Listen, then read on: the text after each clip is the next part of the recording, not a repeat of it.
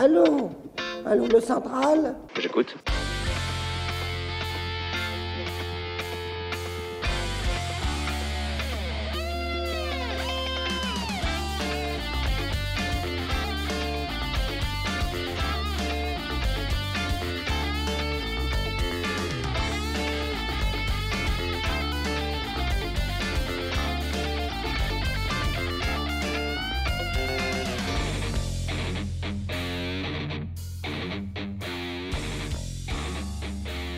Chers auditeurs, bienvenue sur la Libre Antenne, l'émission qui donne la parole aux adhérents, sympathisants et militants d'égalité et réconciliation. Bonjour à tous les auditeurs de RFM. Bienvenue pour cette 13e émission de la Libre Antenne. Bonjour Béa. Bonsoir Alex. Tu m'as l'air bien en forme. De quoi allons-nous parler ce soir? Eh bien, ce- le thème de l'émission ce soir sera les anciens gauchistes, ceux qui ont participé à divers mouvements. On profite du diagramme de la gauche qui est sorti en collaboration avec Fait Documents, que j'invite tout le monde à voir ou à revoir, pour, euh, pour discuter un petit peu plus euh, de tous ceux qui ont participé à divers mouvements que nous on appelle euh, gauchistes, donc des associations bien pensantes, altermondialistes, écologistes, anarchistes, féministes, immigrationnistes, etc., etc., qui participent plus ou moins au ce qu'on appellerait au grand capital. Et on va aujourd'hui, on va interviewer donc deux personnes qui étaient, qui étaient ce qu'on appellerait nous d'an- d'anciens gauchistes, et on va apprendre un petit peu plus sur leur parcours. Super. Allô Bonsoir Antoine, c'est Alexandre et Béa de la Libre Antenne. Bonsoir. Salut Antoine. Bonsoir. Alors Antoine, merci de ta participation. Euh, on va commencer tout de suite. Est-ce que tu peux euh, te présenter et parler un peu de ton parcours euh, militant? Alors euh, moi c'est très simple, je m'appelle Antoine, j'ai aujourd'hui 22 ans euh, et j'ai eu un parcours militant. Je viens de, de, de, de- je viens de, de, de l'extrême gauche intellectuelle en fait. J'étais euh, j'étais euh, j'étais euh, sympathisant au NPA quand j'étais euh, lycéen. Euh, J'habitais un peu dans les quartiers dans les quartiers un peu chics, un peu calmes et en fait euh, mon, mon, mon, mon positionnement idéologique, c'est euh, c'est à basculer pour, pour, pour plusieurs raisons. Euh, tout d'abord parce que comme j'étais euh, à l'extrême gauche quand j'étais au lycée, euh, du coup j'étais euh, j'avais fait les manifestations euh, anti-Manuel Valls à l'époque pour une, une, une, une jeune fille roumaine qui avait été expulsée de France. Léonard. Et du coup, Léonarda, voilà exactement. Et du coup, j'avais, on avait un peu tous la rage contre Manuel Valls. Et six mois plus tard, ce charmant monsieur a fait toute une toute une fatwa contre Dieudonné. Et euh, moi, je connaissais pas du tout Dieudonné. J'avais jamais entendu parler de ce type à cette époque-là. Et euh, du coup, bah, je me suis dit, si Manuel Valls euh, n'aime pas Dieudonné, peut-être que moi, je vais aimer Dieudonné du coup. Et euh, j'ai commencé à regarder Dieudonné comme ça. Ça m'a fait ça m'a fait vraiment marrer. Et puis euh, il y a beaucoup de mes potes euh, qui étaient à gauche à l'époque qui m'ont dit non mais Dieudonné c'est pas bien c'est antisémite et puis c'est Alain Soral derrière etc etc moi je connaissais vraiment pour le coup encore moins Alain Soral à cette époque là du coup je disais non mais moi je regarde Dieudonné et puis j'écoute pas Alain Soral je, je connais pas ce type euh, etc etc puis un jour je un jour j'ai regardé hein, j'ai regardé un truc croisé entre Dieudonné et Soral et puis euh, j'ai commencé à regarder toutes les vidéos euh, sur le canapé rouge les trucs les machins j'ai commencé à bouquiner un peu et euh, voilà ça d'un côté ça et de l'autre côté j'ai déménagé à Saint-Denis. Et euh, et voilà une, une mairie une mairie qui est gérée par les communistes depuis 60 ans euh, euh, avec des chances pour la France. On voit ce que ça donne à la fin et du coup ça donne pas ça donne plus vraiment envie d'y rester quoi. Donc c'est à la fois l'immersion dans le milieu et, et un, comment dire, une réflexion intellectuelle, les deux ensemble. Voilà exactement Est-ce qu'on peut revenir un peu sur ton, ton, ton parcours, euh, va dire, au- enfin ton début de parcours au NPA Comment est-ce que tu t'es retrouvé là-dedans Euh, Parce que finalement, je- j'en discutais, j'en discutais avec divers militants. Euh, beaucoup de personnes, en fait, ont, ont peut-être des sympathies, mais ont, ont parfois peur de s'engager en tant que militant. Alors que toi, finalement, tu as même participé à, à, à des manifestations. Comment, comment, enfin, comment es-tu arrivé Alors à moi, voilà, je me suis pas, je voilà, moi j'étais pas militant dans le sens où j'étais, je faisais pas partie d'une quelconque organisation. Par contre, voilà, moi je faisais effectivement, je faisais toutes les manifestations, que ce soit des trucs de Léonarda, la loi travail, etc., etc. Et puis on allait au contact avec les CRS. Enfin, on était, on était en cortège, j'étais en cortège de tête. Et alors que, bah, c'est, c'est juste bah, l'envie de changer le monde parce que t'es jeune, t'es fougueux. Tu dis que te- ce soir c'est le grand soir. euh, Il y avait quoi Il y avait quelle connerie Il y avait, je sais pas, nuit debout, tu vois Ouais. c'est toutes ces conneries là tu vois tu dis ce soir c'est le grand soir le, le, le- le capitalisme mondialisé va, va tomber ce sera un peu un peu un peu grâce à toi donc il faut y aller quoi donc euh, tu te dis c'est bien il faut il faut y aller il faut faut combattre les fachos et les capitalistes et tout le monde et toute la terre et puis tu tu tu T'y vas, t'y vas, t'y penses pas, quoi. T'y vas, t'y penses pas. Et puis, t'as as 15-16 ans. Euh, bon, déjà, il y a des filles un peu aussi. Hein. Mm. Ah bah oui, et euh, sur l'extrême même. gauche, à l'extrême gauche, à l'extrême gauche, il y a des filles, plus que, plus que chez nous. Et puis voilà, puis t'es, t'es, t'es dedans, puis euh, t'as 15-16 ans, tu fumes des joints le matin, euh, avant d'y aller, tu, tu bois une bière à midi, puis t'es, t'es, t'es, en, t'es en pleine forme, quoi. Donc euh, ça, ça te donne vraiment envie, quoi. Non, mais c'est ça. Hein. Enfin, à, à à l'âge dans lequel j'étais, nous on était lycéens, c'est vraiment c'est ça, quoi. On bravait tous les interdits. Il y avait vraiment la notion de braver euh, tous les interdits, euh, euh, sortir de, de la comment ça s'appelle, sortir de la, la de de de, de l'ancrage parental, quoi, du moule parental et de de d'être d'être plus fort que les autres, d'être indépendant, etc., etc. Quoi. Et comment tu les voyais Alors, les, les fachos, c'était qui pour toi? Les fachos, c'était tout le monde à partir de l'UMP, quoi, en gros. Ah oui, d'accord. C'est ah ouais ouais, pff, ouais même, pff, mais tu vois même Bayrou, bah, je sais pas si vous si vous, vous Mm, souvenez. si, si, quand même. Et, bah, bah, dans 2002, Bayrou, il avait mis une petite gifle à un arabe euh, pendant la campagne présidentielle. Et du coup, voilà, c'est vraiment, même à tout le monde à partir de Bayrou, c'était vraiment, c'était des, des, des fachos euh, anti-immigrés, euh, euh, qui, qui, voilà, qui, qui étaient, qui étaient méchants, qui euh, dominaient le monde, qui avaient l'argent, et puis exploitaient les gens.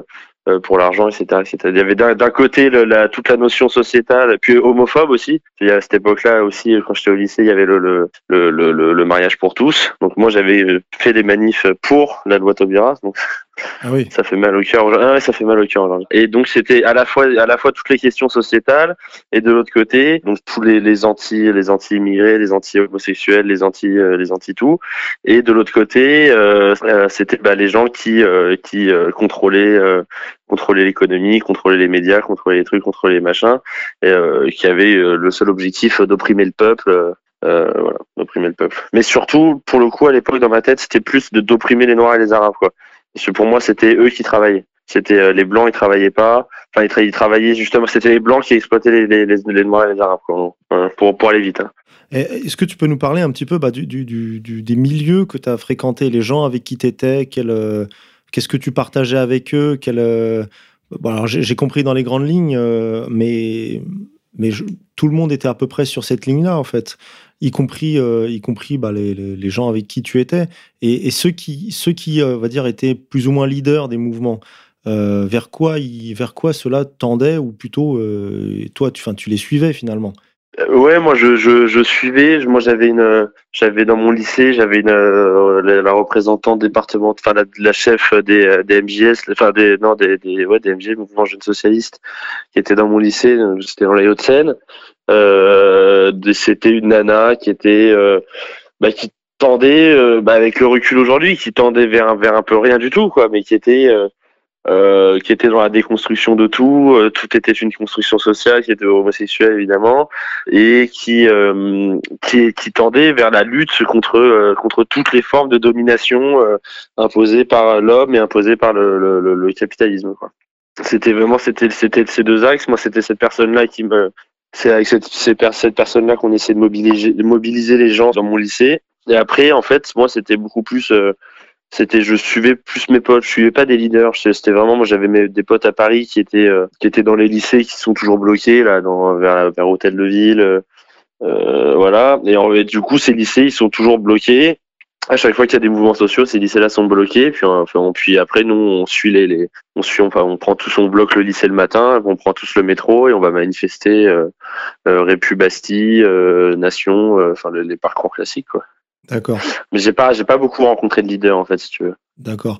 Et euh, est-ce qu'on peut parler un peu de ton, ton parcours euh, en- après, en, on va dire dans les études supérieures? Parce qu'on en avait discuté, effectivement, et disons que c'est assez folklorique. Ah oui, oui, totalement. Oui, bah ça c'est l'autre, c'est le- c'est vraiment tout le point intellectuel. Pourquoi je me suis détaché euh, Ça a pris euh, vraiment pour que je m'en détache totalement. Ça a pris, euh, je- ça a pris une bonne année de, de l'extrême gauche. Euh, voilà, ça c'est, moi j'étais, euh, j'ai fait une, une licence de sciences politiques à l'université Paris 8 Saint-Denis-Vincennes. Et là c'était, euh, c'était musclé quoi. C'était, euh, c'était vraiment, c'était des, des professeurs qui étaient au service de l'idéologie. Tout était taxé, euh, tout était vraiment axé autour de euh, est-ce que, est-ce que tu avais déjà fait ta mue à cette époque-là? J'étais en train, ça a participé. j'étais vraiment, j'étais vraiment en train. J'étais parce que, parce que voilà, c'était, c'était très compliqué. Euh, je, je- on peut pas passer du jour au lendemain euh, du Parti socialiste NPA ou je sais pas quoi euh, à, appeler à voter Marine Le Pen. Quoi, c'est compliqué. Et et du coup, moi, ce qui s'est passé, c'est que bah, au début, mes, mes profs, au fur et à mesure, en fait, ils, ils, ils ont l'un des premiers cours que j'ai eu, c'était sur la, la Seconde Guerre mondiale c'était pas sur la Seconde Guerre mondiale, mais c'était un peu sur le, les mouvements idéologiques qu'il y a eu euh, euh après euh, la, Seconde Guerre mondiale. Et du coup, ils ont commencé à attaquer la France de manière très répétée, comme quand on était un pays de collabo, comme quand on était un truc, on était des machins. Et du coup, moi, ça a commencé à me c'était mon pays quand même donc moi et puis j'ai les, notions de liberté qu'il y avait autour de ça etc ça j'y étais très attaché et puis mon père mon grand père a fait la guerre donc moi là j'étais j'étais un peu un peu un peu un peu perplexe autour de ça et euh, premièrement, et deuxièmement, il n'expliquait les choses euh, que euh, euh, autour de la, de la domination de l'homme blanc euh, hétérosexuel, euh, qui et c'était la, la, seule clé d'interprétation quoi. Petite constante idéologique quoi. C'était vraiment une constante idéologique, puis ça se retrouvait tout le temps dans, dans, dans chaque alors que tous les profs étaient blancs euh, euh, je pense enfin j'ai pas je sens pas les, les j'ai pas fait la police des barillettes mais tous les tous les profs étaient soit blancs ou blanches euh, hétérosexuels. Donc déjà en plus de ça quand tu te retrouves face à des gens en plus à 18 ans où tu as besoin de t'identifier à des à des gens forts à des gens qui sont plus intelligents que toi il y a, y y a un réel besoin d'identification. Quand tu vois des gens qui sont blancs te dire que c'est la faute des blancs si tout va mal je te dis mais ces gens-là ne sont pas ces gens-là premièrement ne s'aiment pas et, euh, et, puis ils ne peuvent pas à partir de là construire quelque chose de stable et de sain. À partir du moment où tu ne t'aimes pas, tu peux pas être toi moteur et fondation de quelque chose de bon et de, de beau. Donc voilà. Et moi c'est quelque chose qui m'a frappé, qui m'a énormément frappé et vraiment c'était c'était très très compliqué. Puis j'ai eu des cours de j'ai eu des cours vraiment très spéciaux. Hein. J'ai eu des, un, cours où la, la prof euh, rentre dans la salle en disant bon, euh, on était censé étudier euh, euh les idéologies contemporaines au XXIe siècle. du, vous rayez le titre, notez anarchie. On ne va étudier que l'anarchie. J'ai fait bon, d'accord, ok. Et au final, c'est ma fac qui a été bloquée à de nombreuses reprises hein, pendant mon pendant mes études et c'est pendant ce semestre-là la fac a été bloquée. Cette prof-là, qui s'appelle Elsa Dorlin, notez son nom, renseignez-vous sur cette personne-là, c'est très intéressant, euh, a fait, au lieu de nous faire cours pendant que la fac était bloquée, elle a fait des cours d'autodéfense non mixtes pour mmh. former les femmes à se défendre contre les hommes. Voilà. Et, et, et l'année d'après, l'année dernière, j'ai eu les cours d'études du genre où euh, c'était là. Non, et là, c'était aussi, c'était, quelque chose, quoi. Il fallait se battre avec la prof pour que euh, elle entende que, euh, quoi qu'il arrive, en un contre un, avec le même entraînement, eh ben c'est moi qui gagne à la fin quoi. je suis désolé mais c'est comme ça, c'est la c'est le fait que physiquement voilà, même même entendre raison sur le fait que physiquement de toute façon les hommes sont supérieurs aux femmes, c'était très compliqué. Et puis c'était toute une puis là pour le coup la, la rhétorique de de, de Soral était, était, assez était assez rigolote parce que moi je, je, je les mettais face à leur contradiction quand ils te disaient que c'était vraiment génial la parité à l'Assemblée nationale parce que maintenant il y avait 40% de femmes etc et là, bah voilà, j'ai, là tu dis, tu, tu, tu dis à des jeunes cons d'extrême gauche que qu'est-ce que ça change à toi euh, dans, dans ta réalité sociale que des bourgeois aient été remplacés par des bourgeoises?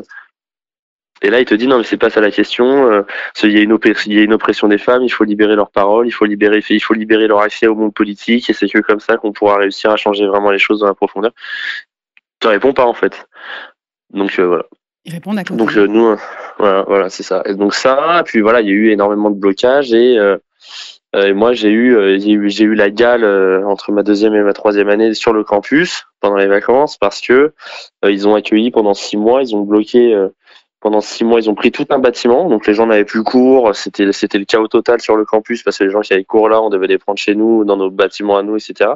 pour mettre des, des migrants, des sans-papiers. Et donc ils ont réquisitionné, une association d'extrême gauche a réquisitionné pendant six mois euh, tout un pan euh, de l'université euh, en empêchant aux gens de faire cours. on n'avait plus accès au gymnase, donc enfin, c'était une galère incroyable.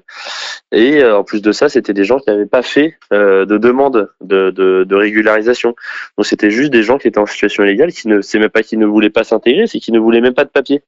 Et euh, ils ont accueilli ces gens-là pendant six mois. Euh, enfin, je pose des questions, quoi. Tu te dis, mais. Mais si, si ces gens ne voulaient pas de papier, comment ils ont atterri là? Bah, c'est euh, c'est des gens qui étaient euh, qui avaient fait des demandes quand c'est là la, la, la, la, procédure de Dublin qui étaient rentrés en Europe euh, par je ne sais quel pays donc soit l'Italie généralement c'est soit l'Italie soit la Hongrie ou la Roumanie. Et du coup c'était des gens qui étaient là qui avaient fait des demandes d'asile dans d'autres pays qui avaient sûrement été refusées et qui étaient colportées d'association en association euh, généralement les, bah, les associations euh, les associations de transfert qui sont financées par Georges Soros généralement bah voilà et puis euh, de de d'association en association et puis ils se retrouvent à Paris on sait pas trop comment par de la chapelle puis là ils en ont récupéré quelques uns et pour se donner bonne conscience ils les ont foutus dans notre fac et t'as chopé la gale pendant six mois et il y a eu, y a eu voilà. Puis par contre, là, là nous, nous, on avait voulu aller porter plainte pour dire que c'était pas normal parce que ça, ça nous. Et nous, quand, quand on s'inscrit à l'université, on s'inscrit pour, c'est écrit, hein, on signe un contrat, un truc. Euh, on s'inscrit pour pouvoir étudier. Il y a le droit de l'étudiant, on a le droit de pouvoir étudier. Donc nous, on avait voulu porter plainte. Au final, ça s'était pas fait parce que bon, bah, on, on, a un peu tous perdu nos couilles aussi. Se porter plainte contre l'État, c'est euh, compliqué. Et par contre, voilà. Et puis le, le, le, on a fait des signalements, on a alerté la, la, la, présidente, des courriers, des courriers, des courriers. Et le préfet a décidé d'évacuer uniquement euh, au milieu de l'été quand il y a eu la gale. S'il n'y avait pas eu la gale, il serait encore là, je pense. Bah, êtes sauvé par la gale. On a été sauvé par la gale, voilà, c'est ça. Non, mais c'est exceptionnel. c'est incroyable. Voilà. Mais c'est, si tu veux, par toutes les questions, par exemple, j'ai eu un cours de, de, construction de l'Union européenne, et même là encore, ils ne prennent la, le, le c'est, parce que c'est quand même de l'histoire pure là. Enfin, on ne fait jamais d'histoire factuelle. On ne fait, on ne fait jamais, par exemple, on ne prend jamais une crise chronologique. On n'apprend jamais les grands traités. On n'apprend jamais les trucs. On n'apprend jamais tout ça on apprend euh, uniquement, enfin en tout cas, par exemple sur mon cours de construction de l'Union européenne, c'était il y a au moins un tiers du temps était consacré sur euh, les questions d'immigration et les questions euh, de la place des femmes dans, dans, la, dans la construction de l'Union européenne. C'est vraiment l'une de, de, de, enfin vraiment la pierre angulaire, l'une des pierres angulaires les plus importantes de, de, cette formation-là, c'est sur ces questions constructivistes ou déconstructivistes, je sais jamais comment ils disent ça, mais voilà, c'est jamais, c'est jamais de l'économie sérieuse, c'est jamais des, c'est jamais de la politique sérieuse, c'est jamais des, des juste de l'histoire sérieuse ou de la sociologie sérieuse. Non, tu ne fais jamais ça, quoi. Tu fais vraiment uniquement, euh, uniquement des, des, études sous cet angle-là. Enfin, à un moment donné, ils m'ont dit que le, le, le réchauffement climatique c'était sexiste parce que en Inde, les femmes elles savent moins bien nager que les hommes et du coup, quand il y a des montées des eaux, euh, euh les femmes elles meurent plus que les hommes. non, mais, non mais voilà, non mais non mais voilà, mais moi, là, tu, tu vois, attends, mais tu sais, tu j'ai de l'imagination, mais pas au point de te dire ça un lundi soir à 20h30, quoi. Tu, tu, vois? Et, et, voilà. Et moi, le truc, c'est en plus de ça, moi, j'étais fiché euh, avec mes potes, on disait fiché F. Euh, parce que voilà, moi quand j'étais en cours, et... ouais, mmh. voilà, c'est ça. Moi quand, quand, une prof me disait ça, j'éclatais de rire en cours, hein, et du coup, euh, voilà. Je te comprends. c'est dur. Oh là là. Ah non, non. Le réchauffement climatique, c'est sexiste. Ouais, alors, ouais, on va faire une autre émission sur ça, je pense, parce que là, c'est un peu dur. alors, on, va revenir un petit peu à tes engagements. Du coup, bah, tu as, disons, as basculé en commençant à regarder les, les vidéos de Dieudo. Euh, parce que justement, donc euh, Valls ne l'aimait pas, et puis par, euh, par ricochet, tu t'es retrouvé à regarder des vidéos de, de, Soral sur son canapé rouge. Les ennemis de mes ennemis sont mes amis. Ouais, c'est un peu ça. Et après, bah, t'as as vu grosso merdo la lumière, quoi? Bah, euh, oui, c'est pas que j'ai vu la lumière, parce que de, de, toute façon, tu, tu, si, si, si, franchement, si. À, 19 ans, c'était, c'était assez facile. C'est ça qui est bien avec euh, le presse, c'est qu'il te, c'est qu'il a une manière, il a une didactique, il a une dialectique qui est, qui est très, euh, très forte, qui est très réfléchie, qui est issue de, de, de 25 ans de, de, de réflexion, de militantisme divers. Et du coup, effectivement, il, t'amène, euh, il te prend. gentil là, je crois. Ouais, ouais, non, voilà, c'est ça, c'est plus encore. Mais c'est évidemment, c'est plus encore. Et donc, il te, il, c'est très simple de, de, de, de, enfin, si tu regardes vraiment, si tu veux pas, pas, si tu regardes pas une vidéo de deux heures, mais si tu passes 15, 20, 25 heures, puis après, t'achètes Comprendre l'Empire, tu lis le machin, puis voilà, c'est, il écrit pas comme Bourdieu, quoi. C'est, c'est, euh, Bourdieu, c'est impossible à lire. Le presse, euh, c'est pas. Euh, je dis pas ça. je dis pas qu'il écrit mal. Je dis que c'est euh, facile d'accès. Et, du coup, c'est facile de rentrer dedans. Et effectivement, tu commences à avoir des clés de compréhension. Tu commences à, avoir des clés d'analyse différentes quand tu regardes les informations, quand tu lis les journaux, etc., etc. Et donc effectivement, et puis tu commences à prendre conscience aussi de, l'importance d'un certain lobby, voire de certains lobbies au pluriel maintenant, et les, les homosexuels, etc., et les, lobbies féministes, mhm. de, de ces lobbies-là dans la société. Euh, et donc, et puis c'est des choses qui se c'est des choses qui se, se, se, remarquent avec une régularité qui est, qui est, qui est très importante, très, très rigolote, quoi.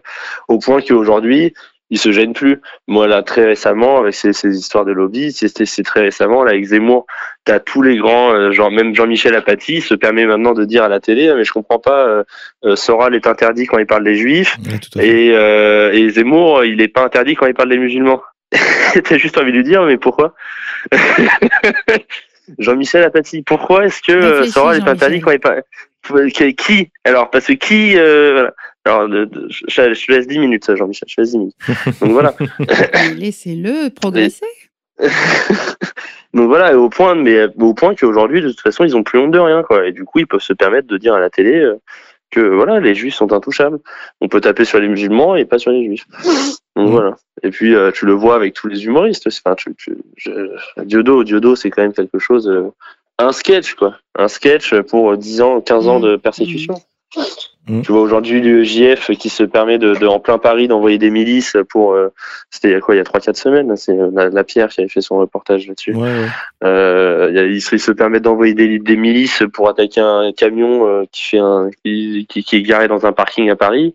Je te dis que les mecs ils sont ils ont plus de limites. Ils sont voilà. donc oui ça effectivement l'influence de d'Alain Soral est vraiment indéniable et puis c'est sûr c'est sûr et certain. Alors, une- peut-être une dernière question. Euh, Est-ce que tu aurais éventuellement des, un conseil ou peut-être un- quelque chose à, dire à tous ces gens encore ou à, ces jeunes, euh, puisque tu as fréquenté ce milieu-là, pour euh, un message à leur Et puis je le fréquente au- je le fréquente toujours en plus de ça moi tous Ouais, les bah jours oui. ça me rend malade. Moi, ce que j'ai juste envie de leur dire, c'est euh, euh, pensez-vous en tant que descendant d'une histoire longue, d'une histoire profonde, euh, et, pensez, pensez à l'enracinement, à l'enracinement de vos parents, l'enracinement de vos grands-parents. Pensez à l'enracinement. Euh, nous sommes, nous sommes une grande nation. Euh, on a besoin d'être d'être protégé en tant que tel, d'être pensé en tant que tel. On a besoin de grandeur, on a besoin de beauté. Euh, et aujourd'hui, je, je, je pense que il ne faut pas oublier que le, seul moyen de nous défendre, c'est la nation. Le seul moyen de nous défendre contre le réchauffement climatique, contre le- la, mondialisation économique, euh, la domination et l'unique envie de, s'enrichir à titre personnel, le seul moyen de se défendre contre ces choses-là, c'est la nation. Et euh, il faut que la, na- na- la nation soit réhabilitée. C'est tout ce que j'ai à dire à mes co-religionnaires. Il faut penser à la nation. Des co- co-religionnaires que tu vois toujours, là, ça n'empêche pas l'amitié. Ah oui, oui. Est-ce que tu es franc avec eux? Est-ce qu'ils savent euh, Non, pas du tout. D'accord. Non, non, je peux pas me. Ah bah non, bah non, non, c'est non. vachement non. décevant. Ah bah non, non, non, c'est impossible. Mais même, non, mais même, mais alors, la mais même, moi, j'avais y arriver. Ah, c'est un travail Ah là. de long terme. c'est un, oui, c'est pas facile. Ah Non, c'est, pas facile. Non, non, c'est trop risqué. Moi, je peux pas. À titre personnel, c'est impossible. Sinon, tu perds leur amitié, C'est, ça euh, que tu dis. Tu vas te faire exclure. Ah tout oui. ça. Hmm. Oui, oui. Enfin, en tout cas, euh, avec mes anciens, les gens que je connais depuis, enfin, des amis de, de 5, 10 ans, euh, je peux avoir, euh, je peux avoir une honnêteté quant à ça. Mais des gens en qui j'ai une pleine confiance. Hmm. Je peux, je, je ne pourrais jamais. Enfin là, là, là, dans ma nouvelle école, je me fais passer pour un mec des Républicains, c'est dur. non mais c'est très dur. Ah, C'est très dur. et C'est je suis et puis voilà, je suis. euh, moi, il y a des gens qui me disent non, on par- on parle pas avec les gens de droite. Hmm. On ne refuse de faire connaissance avec les gens de droite. Bon, bah, écoute, euh, passe une bonne journée. Moi, je te, je, je te pas de problème. Mais c'est non, c'est très, c'est pas facile. Non, mais qu'est-ce qui te reste de toutes ces valeurs de gauche? Parce qu'il y a des bonnes valeurs. Qu'est-ce qui te reste qui est compatible avec euh, ta vie maintenant et tes idées maintenant? Bah, moi, par exemple, c'est le, le, le, le, le discours de, de le, le discours de marché dans les années 80, quand il disait euh, il est intolérable euh, qu'on euh, qu'on continue à accueillir de nouveaux immigrés en France quand euh, il y a aujourd'hui en France des chômeurs français et des chômeurs immigrés. Non, mais Moi, ça dit la vérité. Ça, tu l'as découvert après, pas pendant. Donc, Voilà. donne-moi une autre valeur. C'est vrai qu'on a. C'est le presse qui me l'a l'autre- valeur, moi pour moi c'est d'aider mon prochain. Voilà, C'est euh, moi c'est d'aider mon prochain. Moi je, je, je ne suis que euh, enfin je, je veux je veux en faire ma vie, c'est euh, me mettre au service euh, au Mhm. service de la communauté, au service du bien commun. Hmm. Euh, voilà. Moi pour le coup euh, c'est euh, c'est là-dessus je suis resté très très à gauche. La défense euh, la défense des petits, la défense du faible, euh, la défense du faible contre le grand, c'est des valeurs qui me qui me sont euh, encore très chères euh, et qui sont bah, voilà c'est la, la gauche du travail comme on dit. Hmm. Et pas que la gauche du travail, c'est la solidarité au sens large, pas uniquement au niveau social. Bien sûr. Hmm. Évidemment, la redistribution, je suis très attaché au système, au système social français. Euh, euh, la sécurité sociale, la redistribution, euh, euh, le, le, le, le, syndicalisme quand il n'est pas utilisé à des fins politiques, etc. etc. Mmh. Non, mais je disais en dehors du social, l'entraide. Voilà, l'entraide. Oui, voilà, c'est ça, l'entraide, l'entraide. Mmh, Exactement, l'entraide. Mmh. Ouais, ouais, tout à fait, tout à fait, évidemment. Ouais, ouais. Merci infiniment. Antoine. Avec plaisir. Antoine. Ça me fait plaisir, merci à vous. Merci pour ton témoignage. Et quand même, essayer d'en glisser une ou deux là pour faire des un petit peu qu'on soit plus nombreux. on essaye, on essaye, on essaye, on essaye. Moi, je, moi, j'aime bien poser les questions. Je leur pose des questions. Je leur dis, mais, euh, mais du coup. Euh, ah, c'est euh, la qui... ça. Ouais. ouais exactement, mm. exactement. Voilà, je leur pose, des, je leur, je leur demande, mais, mais vous êtes, vous êtes, vous êtes pour, euh, vous êtes pour les EGM, non? Ah, mais par contre, vous êtes pour la, la, la, la GPA. Donc, on peut modifier certaines choses, on peut modifier l'humain, mais on peut pas modifier les, on peut pas modifier les graines. Ça vous pose, ça vous pose pas de problème. Ouais, pas mal ouais. là. Ouais, c'était. Euh, vous, vous, êtes pour, vous êtes pour le, bah ça c'est facile, c'est le, vous êtes, vous êtes contre les frontières pour les travailleurs, mais euh, d'un côté vous voulez ouvrir les frontières pour eux, et de l'autre côté vous voulez fermer les frontières des capitaux. Vous, ça vous pose pas de, enfin, voilà, j'essaie de, de, de, leur poser des questions, quand, surtout quant à la, comment s'appelle, à la, la, cohérence, voilà, mmh. la cohérence. Et puis il y a la question traditionnelle, vous êtes contre la peine de mort, mais pour l'avortement. ça, c'est oui, voilà, oui, non, alors ça, non, non, non, mais ça je le fais pas. Non, non, non, non c'est trop reconnaissable, c'est trop, non, ouais, c'est trop signé. Ouais, non, la, la, la, la, ouais, l'avortement, c'est pas, on peut pas. non, non, non, non, non, non, ça c'est, c'est interdit. Non, non, non, mais l'eugénisme, c'est bien. Non, mais voilà, l'eugénisme, c'est bien. Il faut de, il faut, il faut tuer les handicapés. Non, mais c'est bien, très bien. non mais voilà, non mais c'est terrible. Quoi. Mmh. Puis, ouais. Ouais, bah écoute, merci pour ton témoignage Antoine. Merci Antoine. Avec plaisir. Allez, à bientôt. Allez, bonne continuation. Au revoir. Au revoir. Allô Allô Allô, allô La libre antenne, la libre antenne de RFM. Les auditeurs ont la parole. RFM. Allô? Bonsoir Pascal, c'est Béa et Alex de la libre antenne. Bonsoir Pascal. Bonsoir. Alors, Pascal, est-ce que euh, dans un premier temps, tu peux commencer à, te présenter ainsi que bah, ton parcours de, militant, d'ancien gauchiste? Eh bien, j'ai 47 ans et euh, en fait, euh, bah, ça a été assez. En fait, c'est assez simple comme parcours. Je trouve que c'est le parcours de, très nombreuses personnes, même de, gens adhérents à VER. C'est-à-dire que, en fait, je me suis intéressé à, à la politique sur le tard. Moi, j'approchais de la trentaine. Mmh. Et euh, mais avant, j'étais syndicaliste déjà. J'étais dans le syndicat, mais j'étais pas du tout euh, intéressé à la politique. J'étais vraiment dans le syndicat par pur, euh, euh comment dire, euh, comme un, un outil euh, de travail et pour défendre notre gagne-pain et pour pour tout ce qui est temps de travail, tout ça. Enfin bref, sur le, sur le terrain, quoi. Oui, la, la, la lutte sociale, oui. Ouais, lutte sociale, tout à fait. Bon, je, évidemment, moi j'étais, euh, enfin j'y suis toujours d'ailleurs à la CGT, donc euh, il y a quand même un, y a une formation, donc euh, évidemment, on est sensibilisé euh, sur le plan politique, un peu à l'historique, un peu de, de, la lutte des classes et, et, et, tout le tout ce qui va avec. Et donc moi j'étais à la CGT et donc euh, et je m'intéressais pas vraiment à la politique et en fait arrivé à la trentaine, en fait, bah, comme beaucoup de personnes, c'est surtout l'événement du 11 septembre qui m'a qui m'a fait euh, vraiment euh, réagir mmh. et qui m'a fait poser énormément de questions à leur plan. D'accord. Donc tu as commencé en fait à disons comme euh, enfin tu as été syndicaliste ou tu as tu, tu étais adhérent à la CGT, c'était euh, enfin je sais pas si tu peux en parler. J'étais représentant du personnel. D'accord. Que je suis toujours euh, et euh, donc, euh, je faisais partie d'une commission exécutive d'un syndicat. J'y suis toujours d'ailleurs. D'accord. Et j'avais fait une pause pendant un petit moment, puis j'y suis revenu.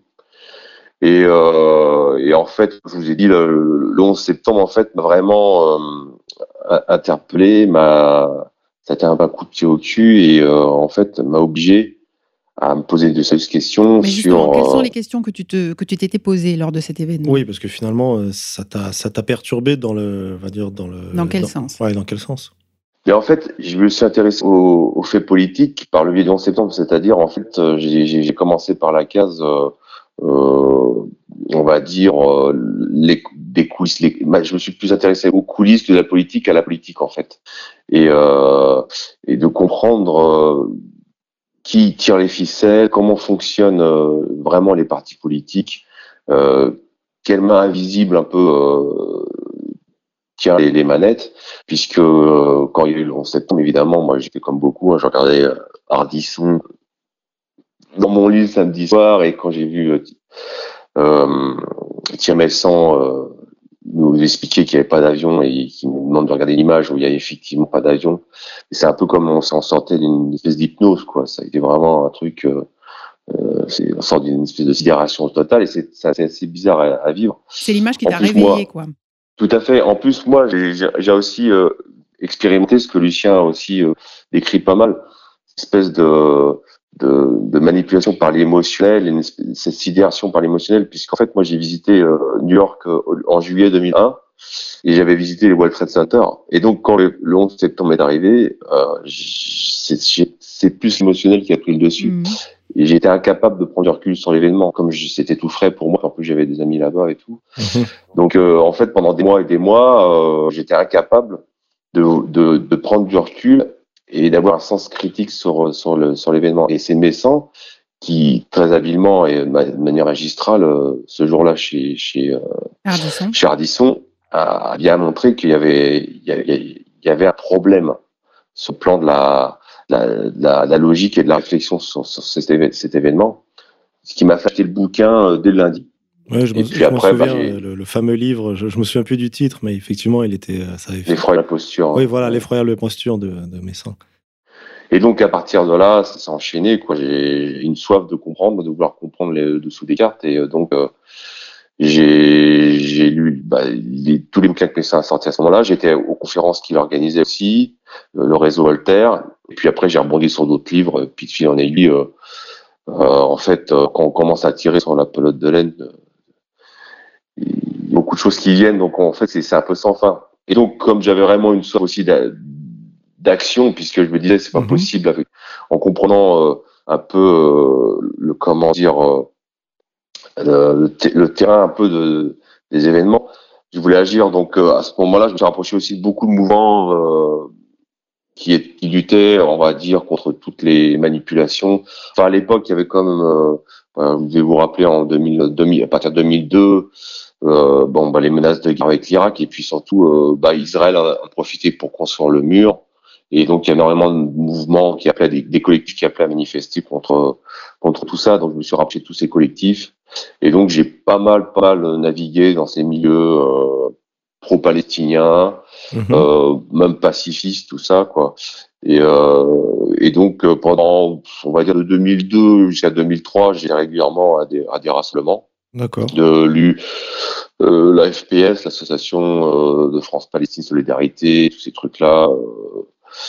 Et puis ensuite, je suis passé à une autre phase, c'est-à-dire que je voulais concrètement m'investir faire plus sur le domaine du politique, mais je voulais pas m'enquêter dans la partie parce que j'avais bien senti le, le comment dire le, la base des partis, puis c'était pour moi c'était plutôt des réseaux mafieux. Donc euh, je me suis rapproché d'une association à l'époque qui était Attaque et euh, l'association. Moi je me rappelle très bien parce que j'avais fait la même réflexion. Effectivement, c'était une façon de d'entrer dans le politique autrement que par des partis. Ouais. Ah, est-ce que pour en parler un petit peu plus, je suis un peu néophyte là sur euh, Attaque. Qu'est-ce que c'est exactement? En fait, ça a été créé en 98. Alors à l'origine, il y avait le, le journal euh, Le Monde diplomatique, et puis tous les gens qui gravitent autour. Il y a même, euh, même des syndicats, je crois qu'il y avait la CGT, il y avait Solidaire qui ont amené des financements. Mhm. Et donc c'était une association, le but c'était donc euh, ATTAC, Association pour la taxation des transactions financières, et pour l'action citoyenne. Si, ouais, je que c'est ça.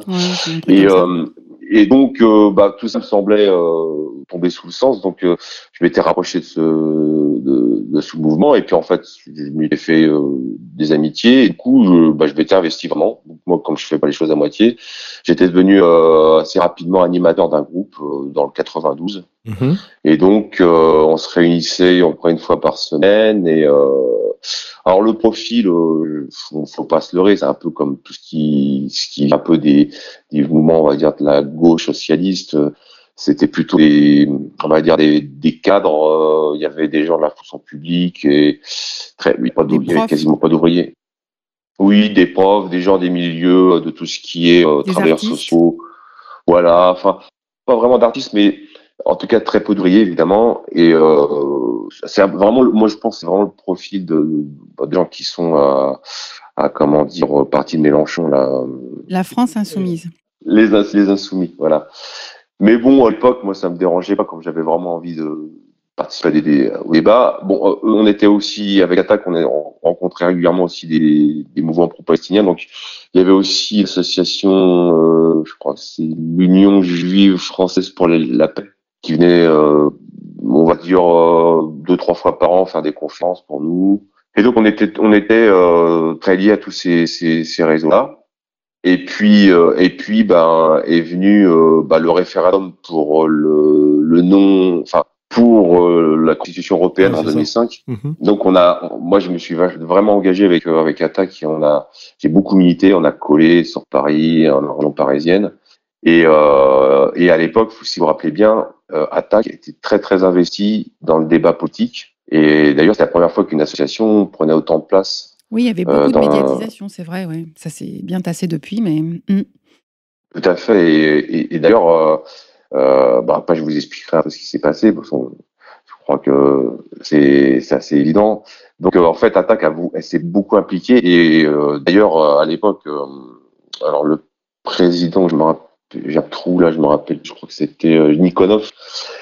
Nikonov, euh, son prénom, je me rappelle plus, enfin bref, qui était euh, régulièrement invité sur les plateaux télé, puis d'autres personnalités d'Attaque. Et en fait, Attaque a vraiment, vraiment euh, participé au débat. Mhm. Mhm. Ce qui est assez curieux parce que c'est la première fois qu'une association prenait quasiment la place d'un parti pour euh, et, euh, et en fait bah le nom est passé et je pense que Attaque était pour une bonne partie Mhm. et euh, et si vous vous rappelez bien donc c'était mai 2005 le référendum le nom l'emporte Mhm.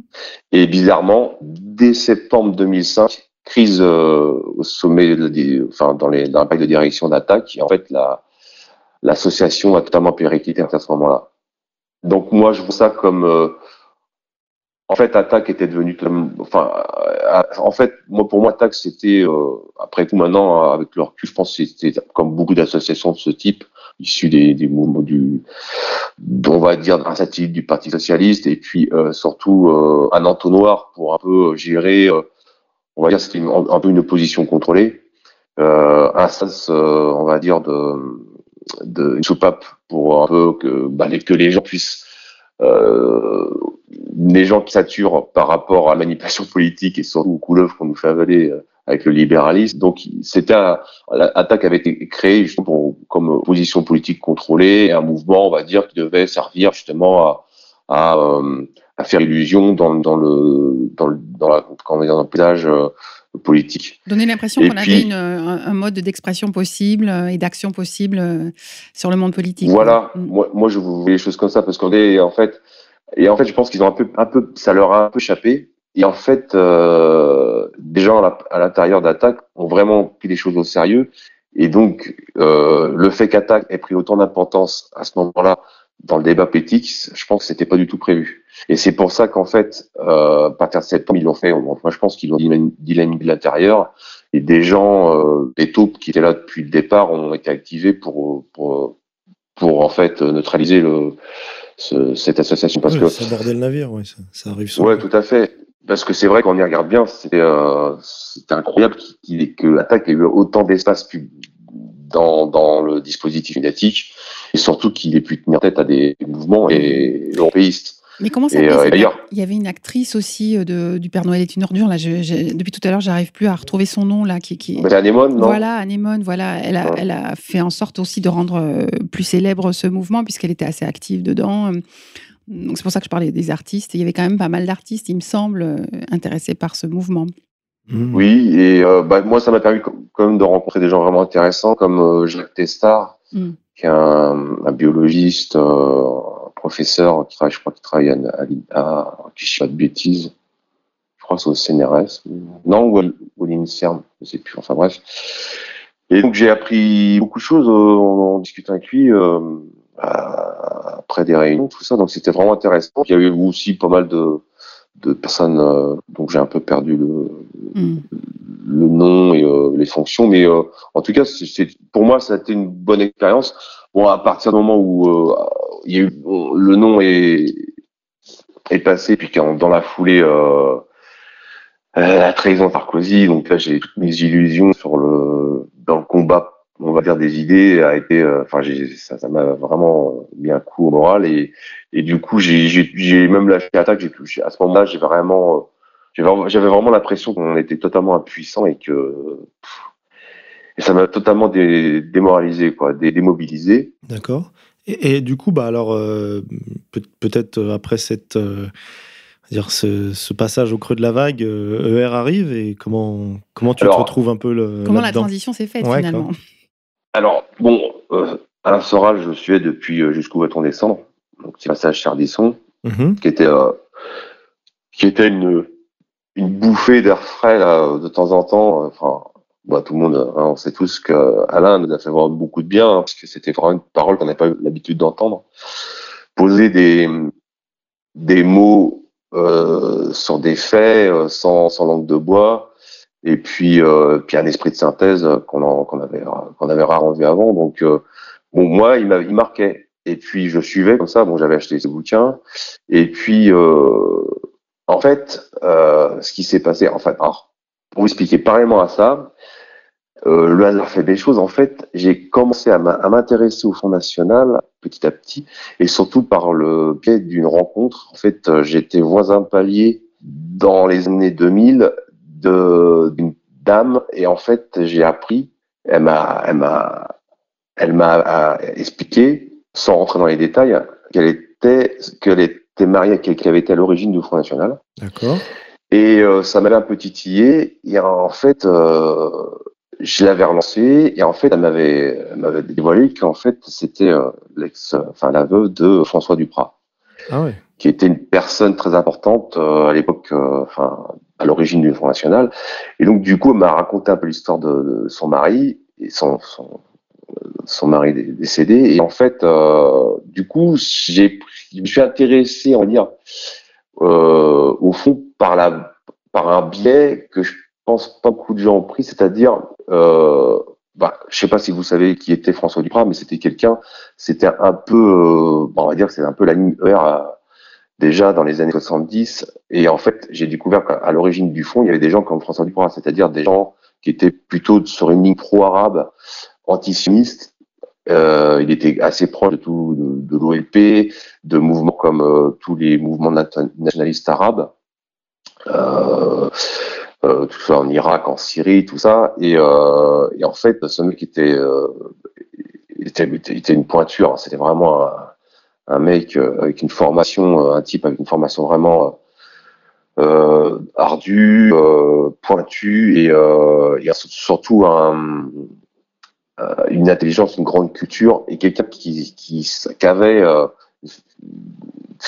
construit un réseau très important. Et donc, c'était vraiment un nationaliste français pro-arabe, anti-sioniste. Et donc, euh, et ce, monsieur a été victime d'un attentat. On est mort. On lui a fait, euh, on a fait sauter son véhicule. Et donc, euh, bah, c'est pas rien. C'est-à-dire que c'est comme quelqu'un ah qui, pour, euh, pour ses, son action politique en France, a été exécuté par une bombe, euh, par un attentat à la bombe.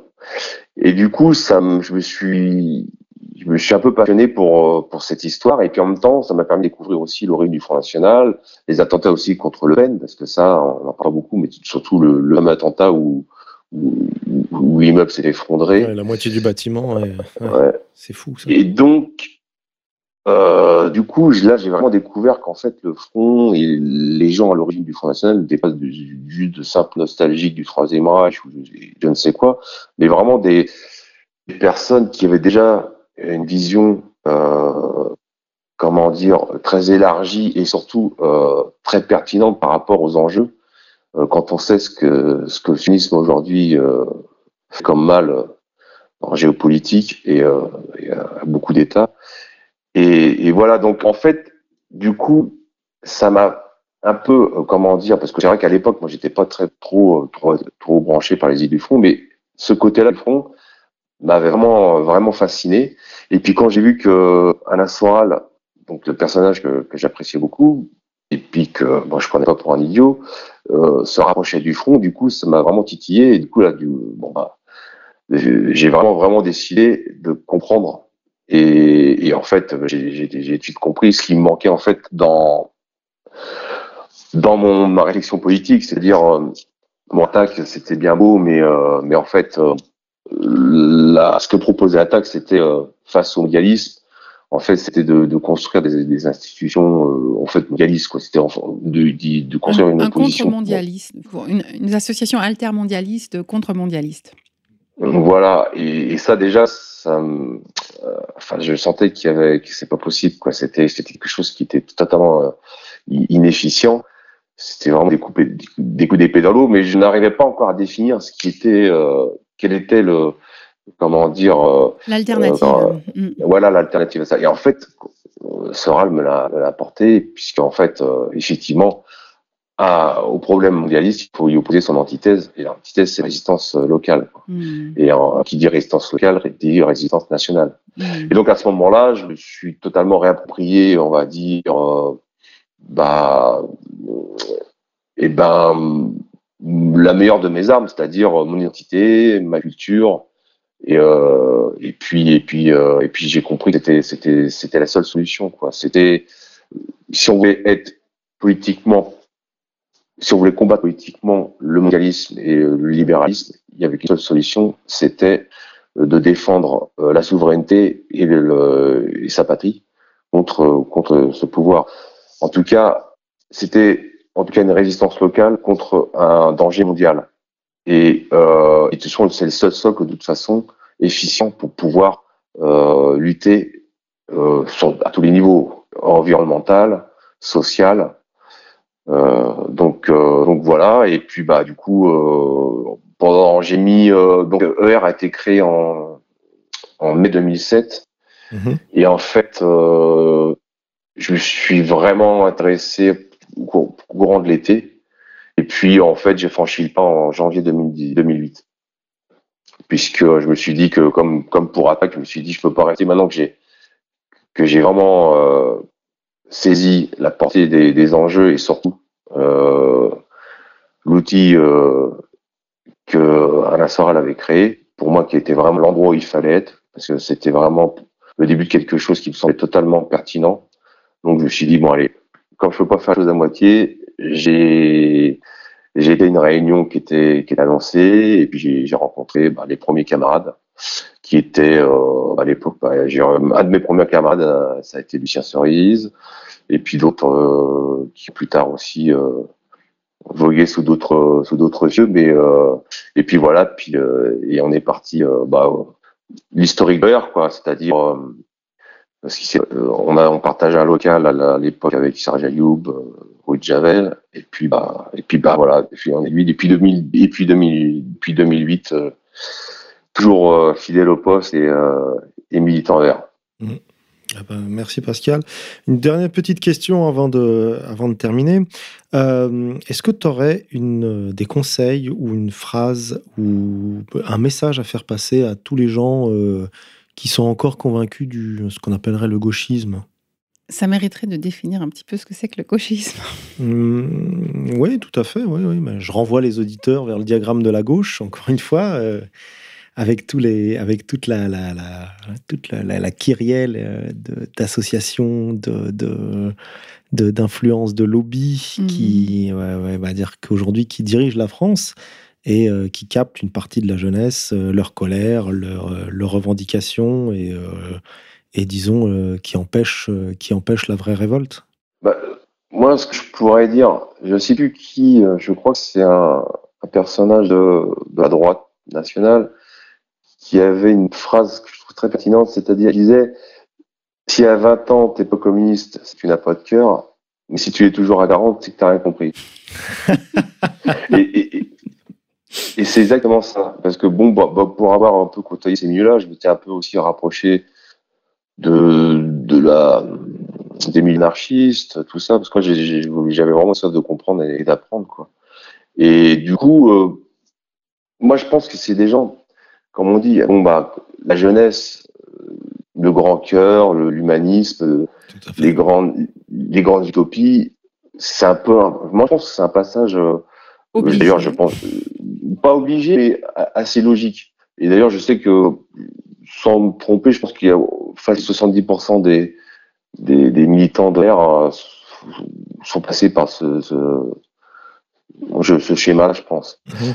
Et, euh, et en fait, le problème, c'est d'y rester, c'est ça le problème. C'est-à-dire que beaucoup, ce que j'ai constaté, c'est comme il y a beaucoup de problèmes d'individus aussi. Je pense que c'est il y a beaucoup de gens dans les milieux de gauche et d'extrême gauche qui sont là d'abord pour exister, pour nourrir un ego et certainement pas pour comprendre le fond des choses et le fond des problèmes.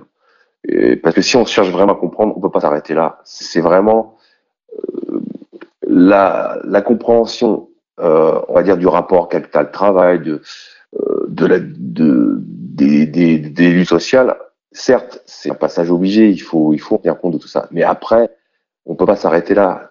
Pour moi, c'est vraiment s'arrêter à l'écume des choses. Et après, il faut aller voir s'il y a au-delà du rideau, c'est-à-dire qu'est-ce qu'il y a qu'est-ce que le capital, comment, quels sont les réseaux qui se tentent ce capital, et surtout, euh, pour moi, et c'est évident quand on gratte un peu et que il suffit maintenant, en plus avec Internet, à tous les moyens de, de découvrir que le capital, enfin l'économique est un outil et que derrière ça, il y a vraiment quelque chose de, il y a une, volonté, il y a une doctrine humaine mystique. Il y a quelque chose qui dépasse bah, le politique et l'économique. Et on découvre des réseaux qui sont très, très, à l'œuvre derrière euh, toutes les grandes, les grandes multinationales euh, et les grands mouvements politiques les grandes fondations, etc. Et ce projet, ça, ne s'arrête pas à l'économique. Et, moi, ce qui me dérange dans le mouvement de gauchisme, c'est qu'on réduit tout à l'économique. C'est ultra matérialiste en fait, et on, ne voit les choses que par l'économique. Or, l'économique n'est que juste un, c'est l'arbre qui cache la forêt, quoi.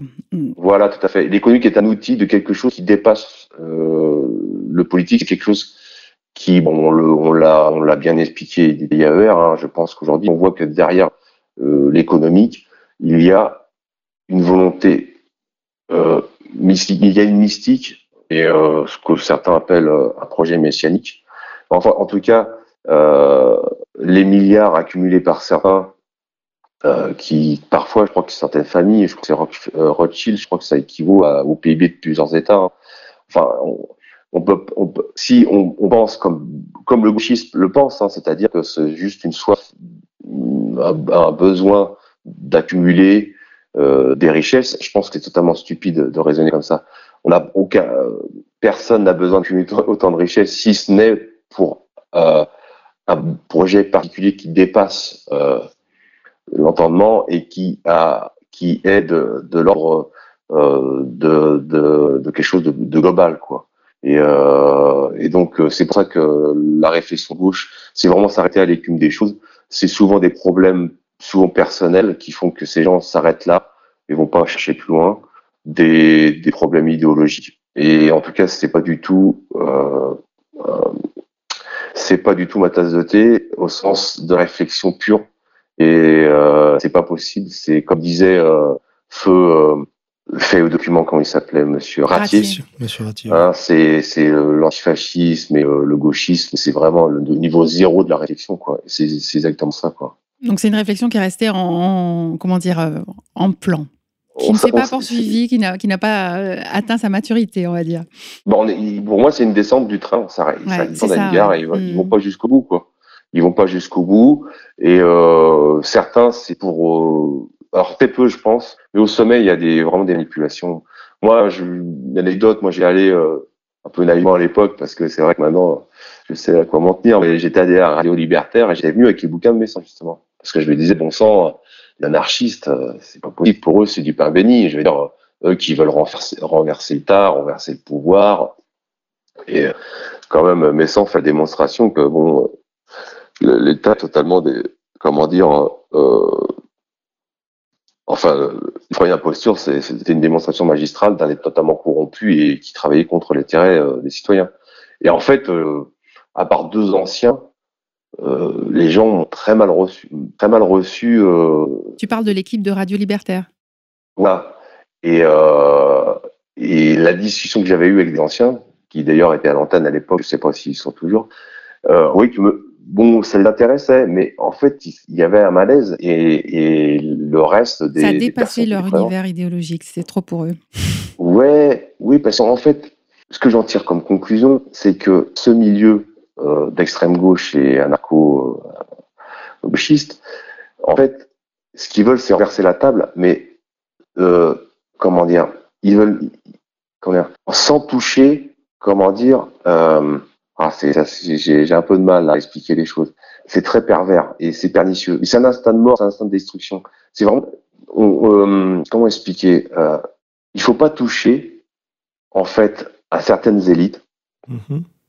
parce que je pense que euh, il y a des gens euh, dans ces mouvements-là euh, qui font partie de certaines communautés, et je pense qu'ils tirent les ficelles. Et donc, inconsciemment ou consciemment, certains consciemment et d'autres inconsciemment, par effet d'entraînement, savent très bien euh, qu'on doit se battre à la marge et il vaut mieux, à la limite, participer à la destruction des fondements euh, de la société que de révéler les vrais euh, personnages à la manœuvre. Et c'est très hypocrite, c'est totalement lâche, et c'est ce que j'ai constaté. D'accord. Ça m'a assez surpris, mais en fait, euh, après coup, en y réfléchissant, euh, ces, ces, ces mouvements-là, et c'est logique, hein, puisque la révolution, la révolution mondiale, hein, qui est chère à, à, à certains acteurs Mhm. euh, de certaines religions, trouve vraiment sa résonance dans les mouvements anarchistes. Donc en fait, ils sont totalement sous contrôle. Mais ça, à l'époque, évidemment, moi, j'étais loin de, de faire le rapprochement. Mais ça m'a maintenant, après coup, quand j'ai vu euh, leur réaction, ça m'a ça bah, ça m'a confronté dans, dans, dans ce que j'avais compris. Quoi. Hmm. D'accord. Bah écoute Pascal, un grand merci pour ton témoignage. Merci beaucoup, Pascal. Et le monde n'est pas une marchandise. Tout à fait. Ça nous rappelle des souvenirs. Oui. Bah merci à toi et à bientôt. Merci à vous. Bonsoir. Bonsoir, Bonsoir. Pascal. La libre antenne. La libre antenne de RFM. Les auditeurs ont la parole. Merci à nos deux participants d'avoir témoigné sur cette 13e euh, libre antenne. Chers auditeurs, c'était un plaisir d'être avec vous encore ce soir. On se retrouve très prochainement pour une prochaine émission. Alex, Béa, à, bientôt. Salut à tous. À bientôt.